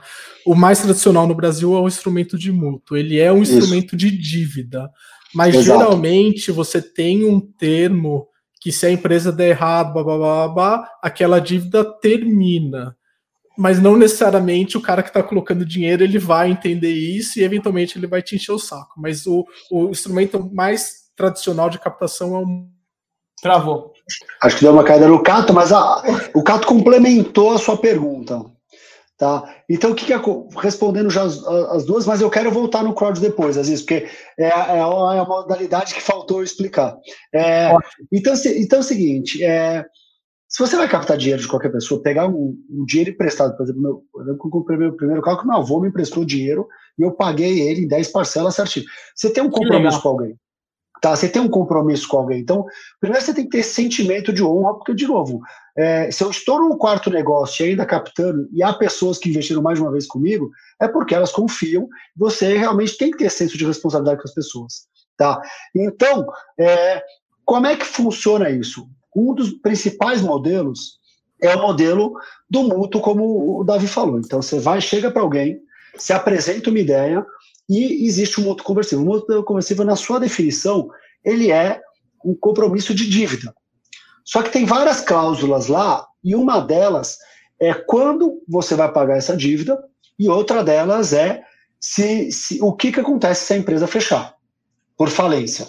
Tá? É, na maioria dos mútuos conversíveis, os que eu conheço, tudo, nós, a, se a empresa não der certo, esse é o maior risco de quem investir em você. Perder o dinheiro. Da mesma maneira que você, empreendedor, também perdeu anos, meses do seu, do seu vida dedicado em alguma coisa. Isso tem que estar muito bem combinado, e o melhor combinado é ter isso assinado num contrato, para que as partes entendam bem que é um investimento de risco. Por isso que não é fácil conseguir, às vezes, investimento anjo.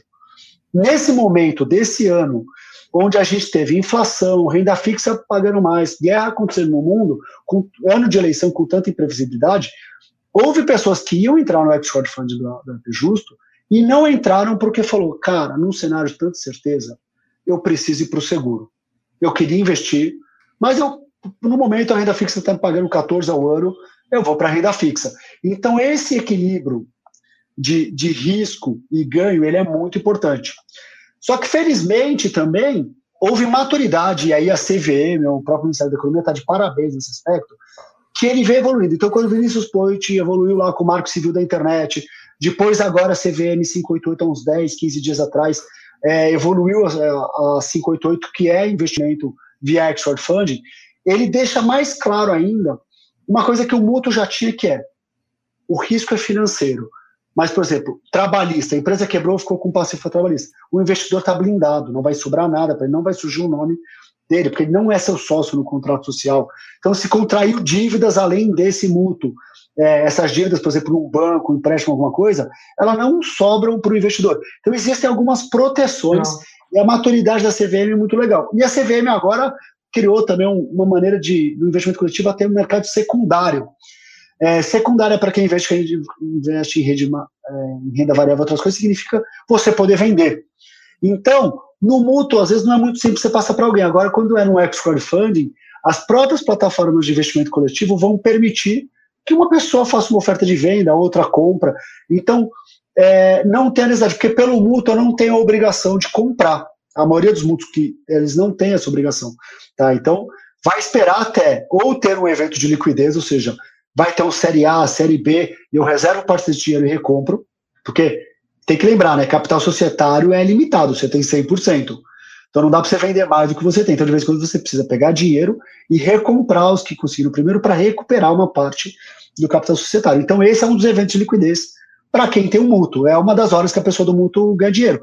Entendeu? Outras são negociações mesmo, eu quero recuperação mútua, tudo mais. Sim. E algumas startups que deviam pensar mais nisso e não pensam, porque todo mundo quer ser um unicórnio, todo mundo quer um dia prometer um IPO. Gente, a gente tem 400 IPOs no Brasil, tem 400 empresas abertas na bolsa. Então não vamos prometer coisa que não é tanto realidade. Ah, tem um potencial? Tem potencial, mas não promete isso. Entendeu? Que é quando realmente todo mundo faz uma saída e tudo mais. Então, por que não pensar na sustentabilidade financeira da empresa? Eu pretendo daqui 3, 5 anos estar tá faturando 2 milhões por mês. Eu acho que a gente vai conseguir ter um, uma média de distribuição de lucro de 30% do, do faturado num ano. Isso, isso representa em dinheiro de hoje tanto. Então, fala-se muito pouco de ter dividendos, porque aquela pessoa que abre uma franquia ou que abre alguma coisa, no fundo é o que quer. Alguma coisa que pague mais do que uma poupança, pague mais como uma renda fixa. Só que tem gente que não quer trabalhar e abrir um negócio pequeno, como uma franquia, Legal. ou uma coisa assim. Então é um negócio interessante às vezes você ter. Só que pouca startup fala sobre isso, inclusive, sobre, cara, eu vou em algum momento alcançar um ponto de equilíbrio financeiro e tal. E daí você ou recompra um mútuo, ou transforma esse mútuo em capital societário, ou que é mais comum, e muitos mútuos prometem, os que eu, os que eu tive falar sobre isso, a gente tem a obrigação de, no quinto ano, virar uma SA. Porque a SA é uma estrutura societária que tem certas proteções, tanto para o investidor, mas também para o empreendedor. Você tem um sócio que não está inferindo e votando, e, e, eventualmente uma coisa precisa de uma assinatura, travando um negócio. Então também é legal o mútuo já deixar claro quanto tempo e o que, que vai acontecer a partir desse tempo. E eu vejo muito mútuo de cinco anos. Tá? Agora eu não respondi se quebrar, né, Aziz? Estou me estendendo aqui. Mas, gente, se quebrar, primeiro tem esse risco, e segundo que você tem que ser é um risco compartilhado, né, que você falou, né? Compartilhado. A primeira coisa, a primeira coisa que eu falei, que é, cara, você vai pegar dinheiro de alguém, você tem que ter muita responsabilidade.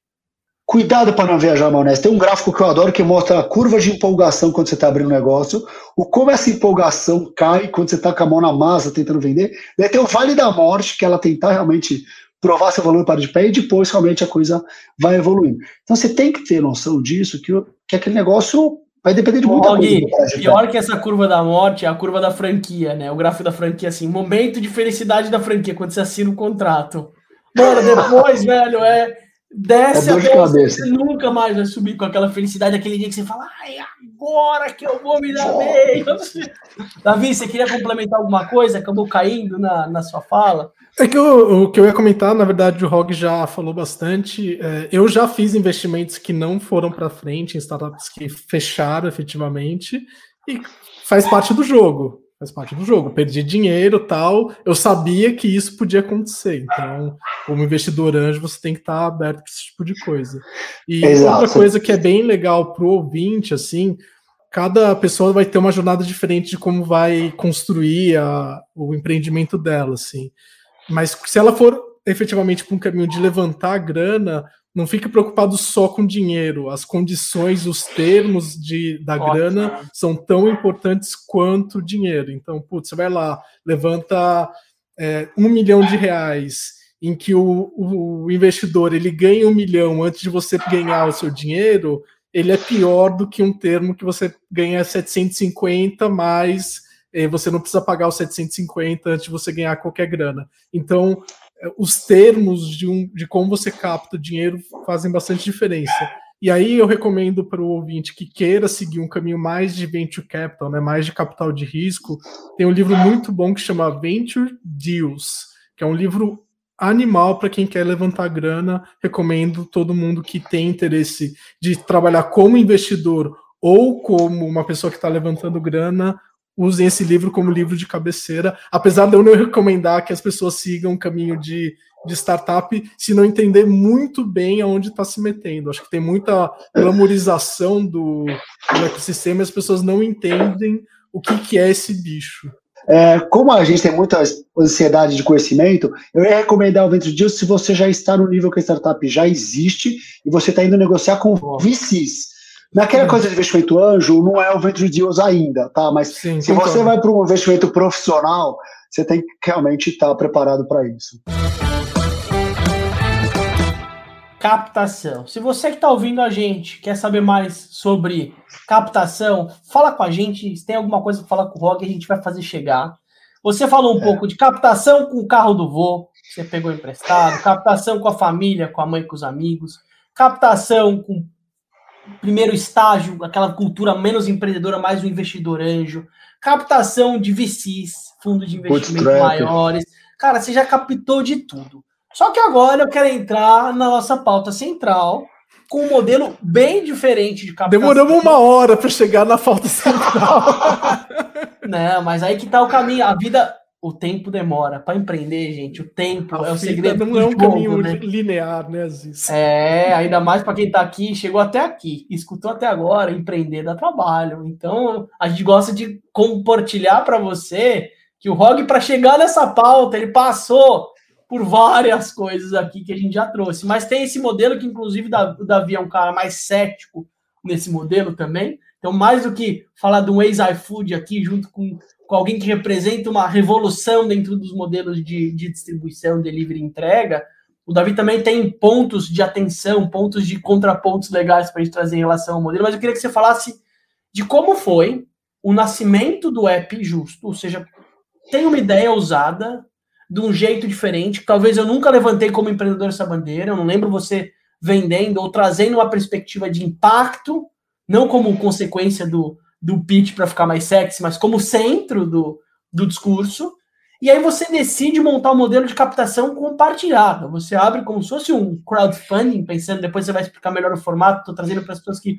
Ou seja, ele abre um modelo de microcotas, onde pessoas físicas podem fazer aquisições de 100 reais, 200 reais, valores baixos, e consegue chegar na marca de 2 milhões 250 mil reais, que deve ter ralado muito, mas, cara, coisa sensacional, assim, né? E eu queria que você falasse um pouco do nascimento e de por que você escolheu, como de, com diferentes perspectivas de estratégia de captação, um modelo que você até então não tinha participado.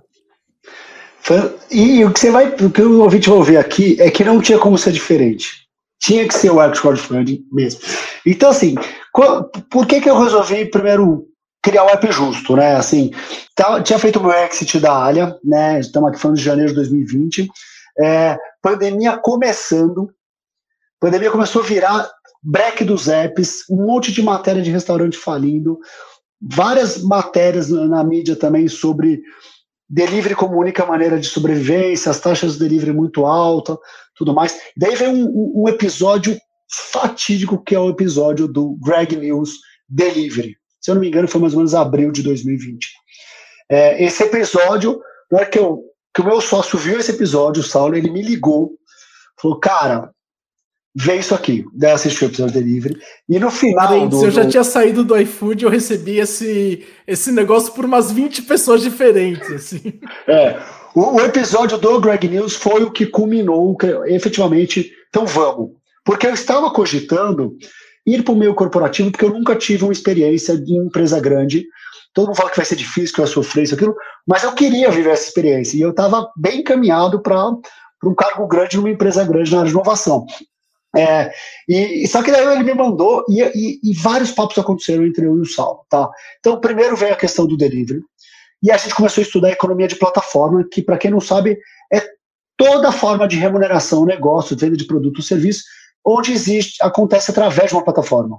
Então, quando você aluga uma casa no Airbnb, quando você pega um profissional autônomo no Get Ninjas, quando você pega um Dog Hero para um passeador de cachorro, quando você pega um, um faz uma compra no Mercado Livre, quando você. Tudo isso, gente, um iFood, um Uber, um app justo, tudo isso é economia de plataforma.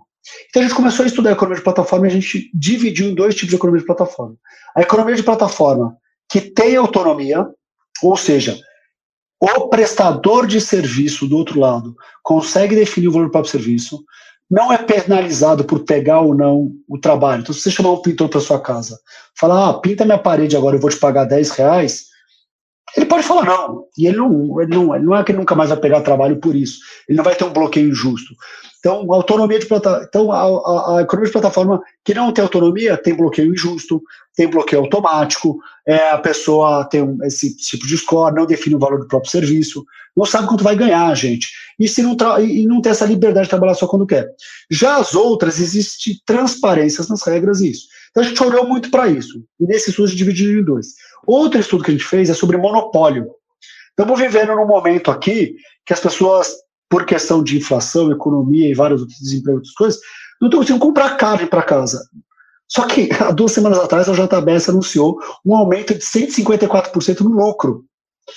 Então, cara, uma empresa que teve dinheiro do BNDES, que é do governo, para crescer. O que é crescer? Comprar ou quebrar os concorrentes. Teve um monopólio. Essa empresa exporta muito? Pô, legal, exporta. Só que agora ela decide: é melhor vender a carne para a China, para a Arábia, para os Estados Unidos, ou no mercado interno. Então, eles têm que pagar o preço que eles querem pagar. Por quê? Porque não há opções, não há alternativas. Então a gente entendeu que, primeiro, a gente tem competência para levantar uma startup, uma operação, tecnologia. Segundo, que é quase uma questão cívica, né? Então, assim, é uma coisa importante, porque entregadores estão precarizados, os restaurantes também estão pagando taxas altíssimas e, e são dependentes e reféns. A relação está muito deteriorada, então esses, esses players realmente estão sofrendo muito. Então, vamos fazer. Só que daí, beleza, vamos, vamos entrar nesse mercado, deixa eu entender o mercado. Então, o empreendedor faz uma boa análise do mercado. No nosso caso, foi relativamente fácil, porque tem poucos players, porque tem o iFood, que na época tinha 80% do mercado, e hoje, com a saída do Uber em janeiro, ou em março, né, janeiro anunciou, em março efetivamente saiu, aumentou ainda mais o seu market share. E daí tem algumas empresas logísticas, tem algumas empresas que têm pedidos por WhatsApp, tudo mais. A gente entendeu esses quadrantes. Gente, a gente foi falar com muita gente. A gente falou com 250 restaurantes, mais de 100 entregadores, falamos com as associações de restaurantes, associações e sindicatos de restaurantes, falamos com um monte de liderança para entender o problema. Então já começou, às vezes, com construção coletiva. Então as regras do App Justo, elas foram definidas pelos restaurantes, pelos entregadores. Então, quanto tem que ganhar, como tem que ser autonomia, quanto é o restaurante, quanto tempo de espera, quanto... Então, tudo a gente foi ouvindo e foi construído coletivamente. Tá? Então, quando a gente. Beleza, então, diferenciais competitivos. Por um lado, a gente conseguiu muito rápido achar para o lado do restaurante entregador diferenciais competitivos de regras e de taxas. Pô, mas o consumidor é uma parte importante do sucesso desse negócio. O consumidor, a gente descobriu que na maioria dos restaurantes ele estava pagando mais caro pelo produto, sem saber. É aquela tal da Black Fraud. O restaurante, como paga taxas que chegam a 27%, somadas a, a, a, eles são quase que coagidos a criar cupons, a subsidiar fretes. Então ele precisa, para dar cupom, frete grátis, as opções dessa taxa, subir o preço para Então o consumidor, para ter uma conveniência, está pagando muito mais caro. Só que para o restaurante isso é muito legal, porque tem cliente que acha que aquele restaurante é caro, ou às vezes não compra tantas vezes quanto gostaria, porque no Og, final... eu vi muito na hum. pandemia isso, quando eu morava na Vila Madalena, que é que eles colocavam na porta dos restaurantes, assim, tipo, se você não comprar por app, você vir tirar, vir buscar, é 30% de desconto. Eles usavam analogia referente ao valor, indiretamente, né? O valor de dos sócios majori, majoritários, quase. Que ganhar 30%. O cara, é maior que o leão, cara, é maior que o governo, porque é, é 30%. Então, assim, se você abrir o app justo agora, por exemplo, eu fiz um pedido no Saque 1 esses dias, um pedido o mesmo pedido para entregar no mesmo endereço, no App Justo estava R$ reais e no iFood estava R$ reais, porque o Saqueumi está cobrando 30% mais barato. Tá? Então, é, praticamente todos os restaurantes conseguem cobrar mais barato no App Justo, porque a nossa remuneração, né, a gente fica com 5% é, do, do valor do pedido. É legal falar também que o entregador recebe, o consumidor paga direto o entregador, o App Justo não fica com nada do valor do entregador prestado. E a gente criou um conceito de frota que precisa de um episódio à parte para explicar isso, mas em outras palavras, o entregador se organiza em grupos para definir o valor do próprio serviço. Tá? Existe um, uma remuneração padrão, que é o que a, a, o, o, os breaks, os apps, todas as manifestações pediram, que é 10 reais de mínima para 5 quilômetros, com 2 reais por quilômetro adicional a partir do quinto. Só que os próprios entregadores, às vezes, eles estão em outra cidade, outro bairro, ou começou a chover, que existe uma possibilidade de cobrar mais ou menos. Então, eles mesmos se organizam. Então, não adianta ser um só, para não ter leilão de preço. Eles vão se organizar conforme a região, momento, situações, podem mudar a qualquer momento, tá? De frota e tudo mais. E isso a gente incentiva que eles mesmos se organizem e, e, e ao mesmo tempo, o, o, o, o consumidor escolhe qual é a frota que pode ser fazer. Então, a gente definiu tudo isso junto, vezes. Então, a gente olhou o gigante, e daí lá no comecinho, na introdução, o, o Cato falou o seguinte, é uma briga grande, porque não sei o que lá, usou termos quase que de guerra. Tá? E a nossa postura ela é de paz, porque eu não quero ser o um novo monopólio. Tá? A, a, tudo nosso, a, às vezes até algumas manchetes que a gente ficou triste que colocaram manchetes um pouco sensacionalistas. E, e não é a postura da Pijusto, a Pijusto vem para ser uma alternativa e trazer equilíbrio. Tá? Então a gente espera um dia influenciar o mercado de alguma maneira que, que o iFood, já que ele tem muito dinheiro, consiga ter relações mais justas. A gente tem o código fonte livre. Então, se alguém quiser pegar nosso código e abrir um concorrente, pode. É pjusto.com, desculpa, é github.com.br pjusto. Nosso código fonte é livre. Então, quanto mais alternativas existir, então a gente não quer uma guerra contra o iFood de maneira nenhuma, até porque ele vai ganhar. Tem muita gente competente trabalhando lá, governança muito boa tal, só que a gente não concorda com as regras e com as taxas e criamos o nosso com regras e taxas diferentes. Mas que ele leva comida, alimenta muita gente, tem projetos, cara, não vou falar mal do iFood, não é meu objetivo, mas dar opções, porque o monopólio não é saudável para a sociedade. E é isso que as pessoas precisam entender. E daí, como é que eu vou fazer um contraponto a alguém tão grande com tanto dinheiro? Com o Leão. Então, a gente, primeiro, a gente rodou por oito meses com zero marketing. Todo mundo está acostumado com cupom.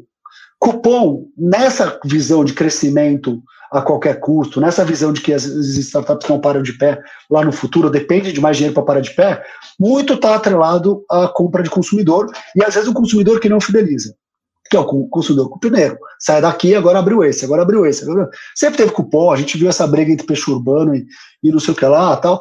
Então a gente criou outro conceito. Então a gente, em oito meses, fizemos zero cupons, nunca fizemos um anúncio de Google, de Instagram. A gente não tem a agência de publicidade, porque a gente queria, no primeiro momento, ganhar maturidade técnica operacional e validar mercado. Essa, a tecnologia de operação está boa, as regras e as taxas são realmente boas, a ponto dos entregadores se cadastrarem, os consumidores se cadastrarem, os restaurantes se cadastrarem, e os restaurantes e entregadores trazerem mais consumidores, consumidores indicarem outros. E, gente, a gente chegou agora a 7 mil pedidos, com zero marketing. Uh, fizemos 2.200 e poucos pedidos já no mês de maio. É, a gente tem 15 mil entregadores cadastrados, a gente tem quase mil restaurantes cadastrados. E, então a gente validou a proposta de valor. Então, quando a gente criou o Xcode Fund, era nesse negócio.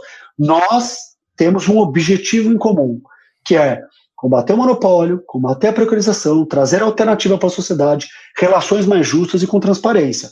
Então, restaurante, entregador e mais indiretamente consumidor, vamos dar a mão e fortalecer? Então, se eles já indicam gente, porque é melhor para eles, que eles ganham mais, a primeira coisa que todo mundo olha é a taxa. Mas também as regras são bem melhores para eles, em vários aspectos. É, por exemplo, o entregador não tem suspensão automática, entendeu? Ele, ele, ele trabalha quando quer e, e, não é punido por isso. Ele, ele define o valor do próprio serviço. Então tem uma série de coisas de autonomia que, na essência, nossa, é diferente. É, e, e, muita coisa difícil para um fundo de investimento entender. Então, assim, nem perdi meu tempo com isso. Mas o Equity Crowdfund, que é um investimento coletivo, não é uma vaquinha. Foi uma escolha. Porque se ele já está indicando, porque aquilo faz sentido, porque é melhor para a vida dele, e aqui o entregador já está ganhando R$ 11,56 por corrida de delivery sem a gorjeta. Tá? Isso é, é, é, muito mais do que ele ganhou em, em, outras plataformas, na média, entendeu? E, e fora a gorjeta. Então a gente alinhou e falou: então vamos agora fazer o seguinte: o entregador vai ser dono da plataforma que leva o sustento para ele. Porque se ele já indica para consumidor e para restaurante, imagine ele também sendo dono, imagine quando a gente for grande, ele ganhar dinheiro com a rentabilidade desse investimento dele, ele vai trazer Ô, mais ainda. Você consegue mensurar dentro do, do quadro de investidores quantos deles são entregadores? Sim, sim. É, a, gente, a gente esperava ter milhares. É, no total, a Epijus teve mais de mil investidores. É, da última vez que eu olhei, tinha uns 40 entregadores, mas a gente está exatamente essa semana batendo e tem aproximadamente esse número de restaurantes também. Legal. Tá. Então você tem hoje e... como quadro de investidores 40 restaurantes e 40 entregadores. Ou seja, você tem. Aproximadamente. É. Legal. De repente faz sentido você ter um, um stock option para restaurante e para entregador. Poderia ser um negócio muito bacana, né? Mas não é, mas não é um stock option. É, é, é a mesma coisa. Ele, ele, a gente criou um Exor Fund e ele comprou a partir de 100 reais uma parte da Justo. Ele tem uma fração da Justo. É, é o stock option, para quem não conhece, é uma maneira de você dar opção de compra de uma ação. Aquele já comprou a ação. Não é opção, ele já legal. comprou. É só que aí você tem um desembolso, né? Então seria legal. De ah, ele tem um desembolso, tá? Interessante. Não, nesse aspecto você está certíssimo. É, é algo para ente entender, porque a gente, é, a gente se baseou e se inspirou muito no princípio cooperativista. A gente queria ter sido uma cooperativa. Estudamos muito, falamos com gente em Brasília, em Porto Alegre. Se você entrar no site Cooperativismo de Plataforma, o código fonte da Justo está lá. Inclusive, eu vou palestrar no, no Coopera, que é o, é, a, é o maior evento de cooperativas do Brasil, que acontece em BH em outubro.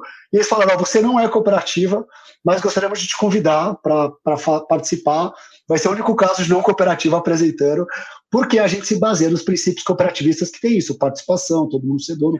Ô, Rogui, só para é. trazer um ponto legal, porque você trouxe assim, que a perspectiva do nascimento do negócio, ela já tinha um olhar de não ser necessariamente a maior nem a melhor, é de trazer uma perspectiva que equilibre melhor o resultado, a distribuição do negócio, e às vezes ele nasceu para ser algo que dentro de uma perspectiva da vida até me trouxe melhor, você tem, sei lá, o iFood, as grandes, o Rap, sei lá, como os monopólios, as grandes empresas que dominam grande parte do mercado, você tem várias delas pulverizadas, né? Você tem coisas, às vezes, aqui, o da, o da do litoral na web, litoral na mesa, que é um pequenininho aqui com uma margem menor. Tem o Ike tá Fome, tem. Ike Fome, tem um de favela super legal que a gente quase conseguiu conectar no finalzinho do episódio com você, Rog, o, o acho que esqueci o nome dele agora, mas o Iago, que ele está sendo acelerado pela Google for Startups também, um cara super legal, mas resumindo, você tem alguns menores, então você está trazendo que o negócio já nasceu com uma proposição de um olhar social, de distribuição. Você pegou super. a principal dor do Big Player, que é uma dor, e ele está tentando se mexer, mas ele é um elefante gigantesco, e devem ter vários conflitos de interesse interno que hoje já não pode mudar, né? Porque já ele escolheu, Sim. ele assumiu um posicionamento X de ser o maior, ser grande, eu preciso tentar me adaptar, mas a movimentação dele como, como estrutura é muito mais complexa do que a sua, que é pequenininho. Mas eu queria ouvir do Davi, porque o Davi ele passou por um processo e eu queria trazer essa eh, do começo do processo do iFood, né? O iFood nasceu não como uma tese necessariamente de com, com, com o o Rog falou, já tinha uma tese de investimento parrudo, de crescer bastante, de expandir para vários lugares tinha uma, uma agressividade que tem a ver com o mindset daquele momento onde ele nasceu. mas, social... mas antes disso, o Davi pode contar, ele já foi o Cuca, ele ralou muito.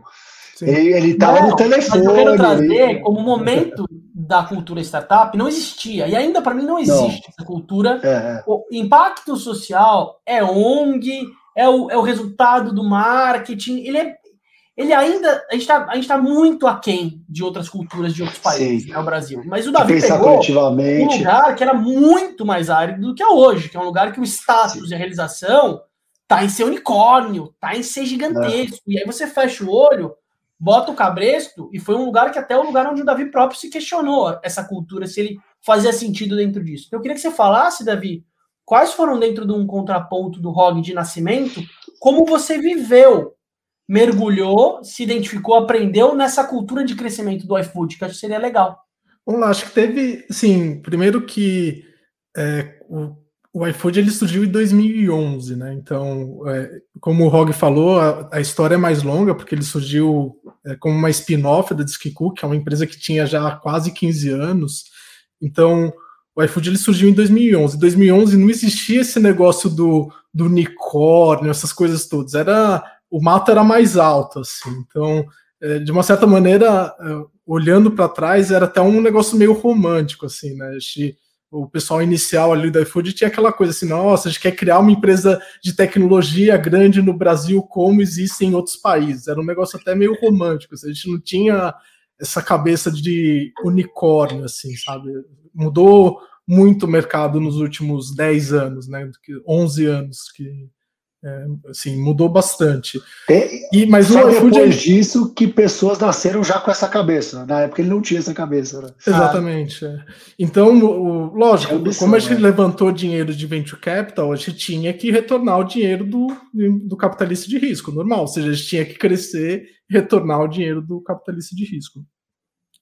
E o começo do iFood foi bem diferente do que o iFood virou. O iFood ele era uma, basicamente uma plataforma de marketing para restaurante. Ponto. Ele não era uma plataforma de logística para restaurante. E isso faz toda a diferença. A partir do momento que o iFood virou uma plataforma de logística para o restaurante, o modelo econômico da empresa mudou muito. Ou seja, você manter um ser humano em cima de uma moto, saindo do ponto A para o ponto B para pegar comida, é muito diferente você comprar um anúncio no Facebook, no Google, e vem, é, você compra no atacado o anúncio do Facebook e vende no varejo para o restaurante. Esse era o modelo de negócio do iFood.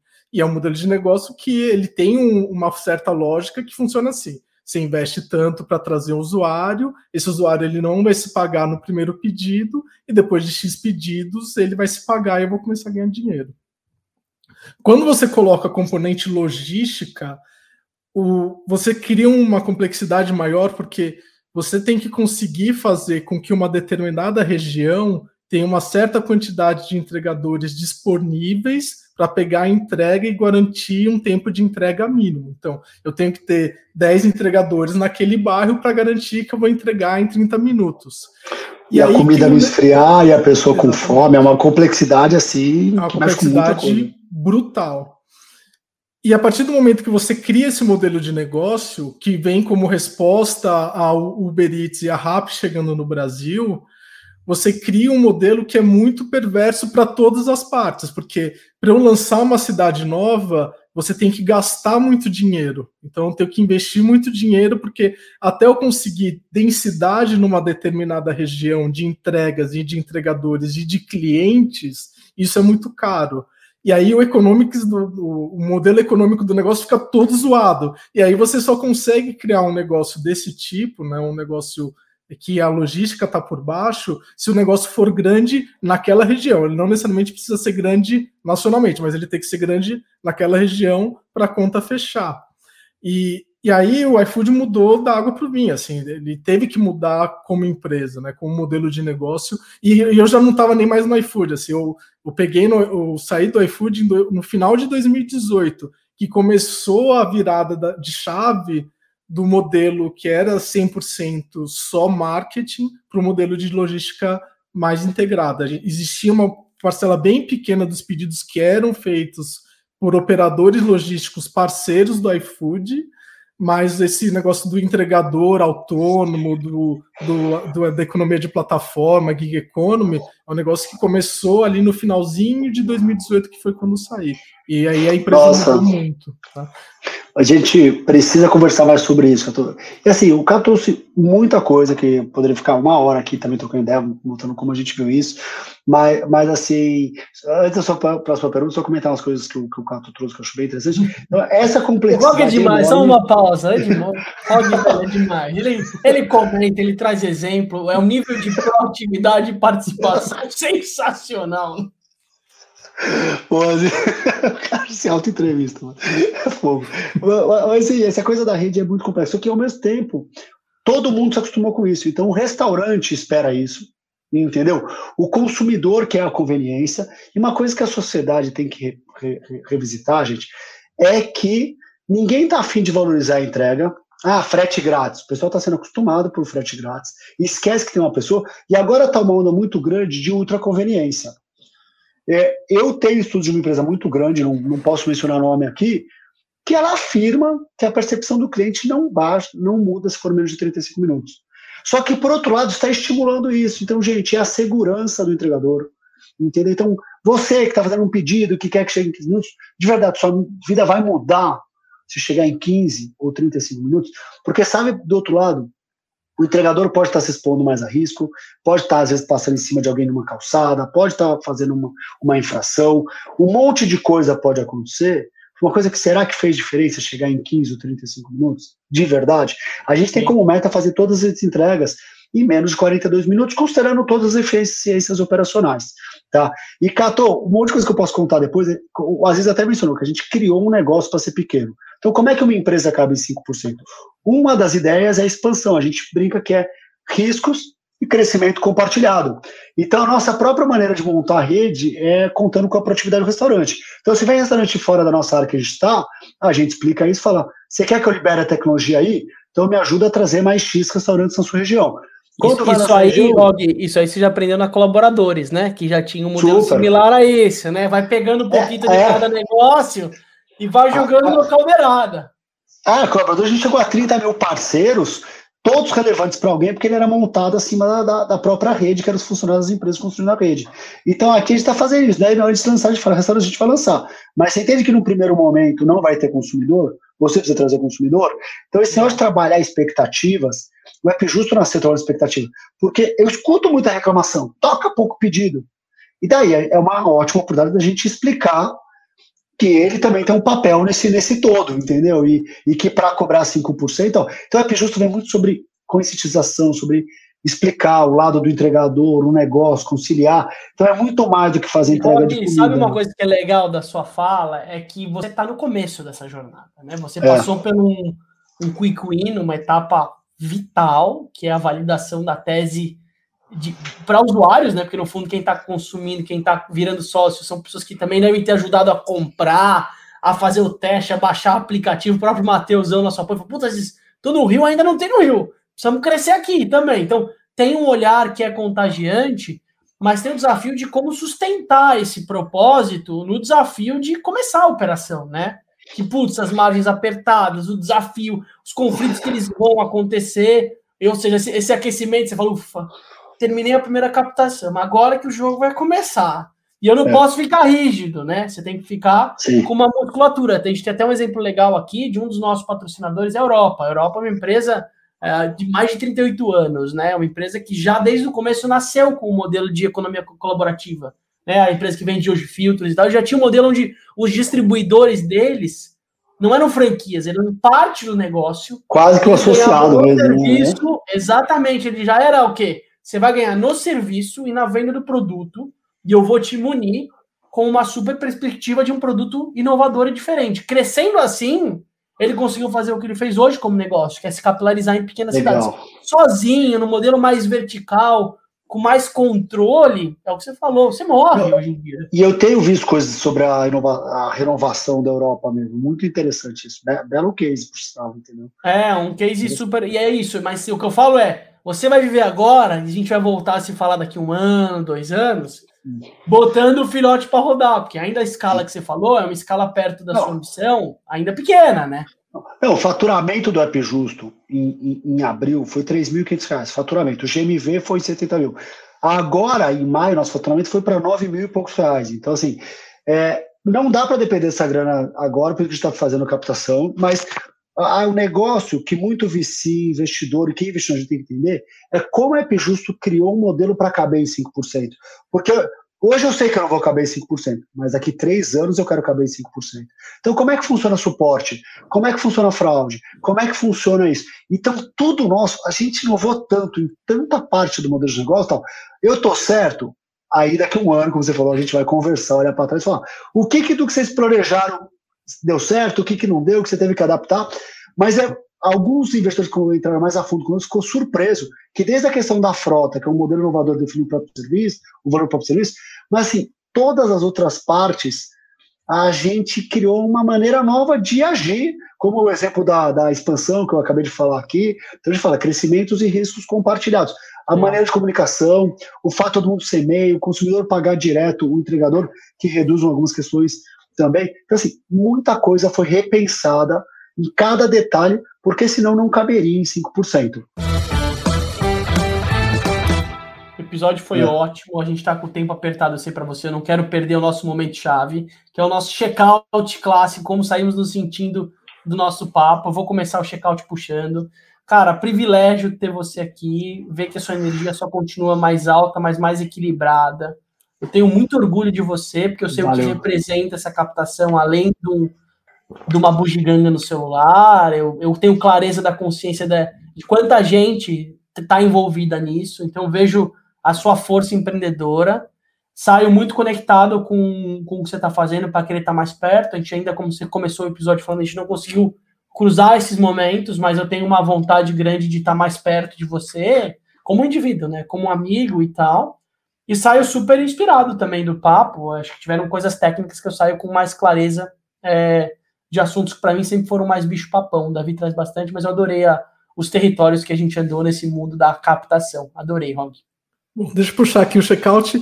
Antes de mais nada, Rog, prazerzão de conhecer. É muito bom. Assim, eu fiquei muito feliz com esse episódio, porque é muito bom ver que tem gente com cabeça nova, querendo encher um pouco o saco do iFood. Assim, é, competição é um negócio muito importante para qualquer sociedade saudável. E eu sempre falo uma coisa assim: todo mundo pergunta ah, o que você acha do iFood, o que você acha é, do, de como o iFood trata os motoqueiros. E eu sempre respondo da seguinte maneira: daqui a 50 anos, as pessoas vão perguntar como que a gente deixava um ser humano em cima de uma moto durante 16 horas ganhando menos que um salário mínimo para entregar comida para gente rica. Assim, do mesmo jeito que a, a gente olha para trás e fica perguntando como que tinha criança dentro de minas de carvão. E muito disso só vai ser resolvido com coisas como o app justo e com regulamentação do governo. O governo tem que entrar e regulamentar. Se não tiver regulamentação, nada vai acontecer. Então, é, e, e aí eu, ve, eu queria fazer outro parênteses todo mundo fica reclamando que ah, o motoqueiro é folgado, o motoqueiro cru, corta é, farol vermelho, o motoqueiro é louco, não sei o quê. E aí é o primeiro a reclamar quando a comida demora, em vez de, de 30 minutos, demorou 45. Gente, vamos ser um pouco mais. entender as relações entre as coisas, sabe? Então, eu fico muito feliz de de ter conhecido alguém que está comprando essa briga, briga que eu quis comprar em algum momento da vida, pós saída do iFood, mas que eu decidi que já tinha passado, é um outro momento meu de vida, e fico muito feliz que tem gente olhando isso, assim como você, assim como o pessoal da Food to Save, e tem muita gente olhando e fazendo coisa muito legal no mercado de delivery, então prazer ter tido você aqui, Rogério. Legal, gente. É, vou precisar fazer um comentário sobre o meu checkout. é, a gente realmente, é, é eu vejo plataforma, gente. Claro, mas calma. Rogue sem comentário, não há. Não, não há. então, assim, quando eu vejo plataforma, gente, só cresce. Quantos segmentos hoje você faz negócio, compra um produto ou, ou contrata um serviço através de uma plataforma? Então, a gente tem um olhar de equilíbrio para a plataforma e, e não ter monopólios, ele é fundamental para o futuro do trabalho. O futuro do trabalho não é ser programador, social media, influencer. O futuro do trabalho para milhões de pessoas é você trabalhar numa plataforma, que pode ser muito positiva, você trabalha de qualquer lugar, você pode ter autonomia, você pode cuidar de um filho, de um pai, de uma mãe. Tem um monte de coisa que essa liberdade traz, desincha as grandes cidades, as metrópoles, assim por diante. Só que se a gente não cuidar dessa questão do monopólio que permite ter controle, que define as regras, impõe as regras, define a remuneração das pessoas, a gente vai pegar um monte de mão de obra qualificada e instrumentalizar todo mundo. Essa piada de que tem um monte de dinheiro que é Uber, gente, imagine que isso pode acontecer em um monte de plataforma, um monte de segmento, se a gente não realmente entender que precisa desse equilíbrio, precisa de leis, como o Cato falou, e a gente, a gente já é open source, estamos lançando a nossa página no site, que é o nosso Open Data, porque a gente quer contribuir para que boas políticas públicas sejam criadas por acadêmicos, políticos, associações, todo mundo que queira participar desse diálogo, e a gente quer, tá? Não sei qual é o formato correto, mas tô louco para participar dessa conversa e assim por diante, tá? Então, gente, um super olhar para isso e a empatia pelo próximo sempre, mesmo quando a gente está com fome. É, tá bom? Então, meu check-out é de, de, transbordando de alegria, encontrar um, um amigo de, de, longa data que, que tem tanto assunto junto, a gente é capaz de ficar horas, né, às vezes, conversando, e, e que faz um trabalho bacana também, é, como empreendedor, com empreendedores, para empreendedores, fora a questão social, orgânica, de alimentação e uma série de coisas. Eu também me inspiro muito contigo. Cato, adorei te conhecer, quero bater um outro papo contigo aí, vamos trocar os, os contatos, tudo mais aí. Muito legal, então saio feliz, muito honrado pelos feedbacks e também é, conversar com alguém que conhece um pouco mais e, e a pesquisa que vocês fazem realmente para conhecer um pouco mais do nosso passado, sob o ponto de vista de outras pessoas, traz coisas que vocês trouxeram aqui que resgata momentos muito legais da nossa vida. E é legal olhar para trás e, e, e, e, o Aziz já trouxe algumas coisas aqui e ver o que a gente viveu que nos permitiu chegar aqui hoje. Então, isso foi especialmente gostoso no papo de hoje, tá? Então, muito obrigado pelo espaço, pela oportunidade. Trocar e conhecer gente é super bom. E para quem assistiu a gente aí, estou no LinkedIn, Rognog, Rogério Nogueira, vamos conectar isso aí, vamos criar mais relações, mais conexões descentralizar que, que vai dar bom para todo mundo. Tá bom? Brigadão, Assis, brigadão, brigadão, Catô. Valeu, galera. Se alguém quiser conectar com o Rog, já sabe, a gente aponte ou vai lá. Ele é cara de pau também. Vai lá e chama ele nas redes sociais. Se você chegou até aqui, alguma coisa tem. Então não basta só com uma caderneta anotada. Vamos fazer acontecer. Se o negócio é colaborativo, eu desafio você a conectar e fazer acontecer. Valeu, galera. Maravilha. Valeu, pessoal. Tchau, tchau.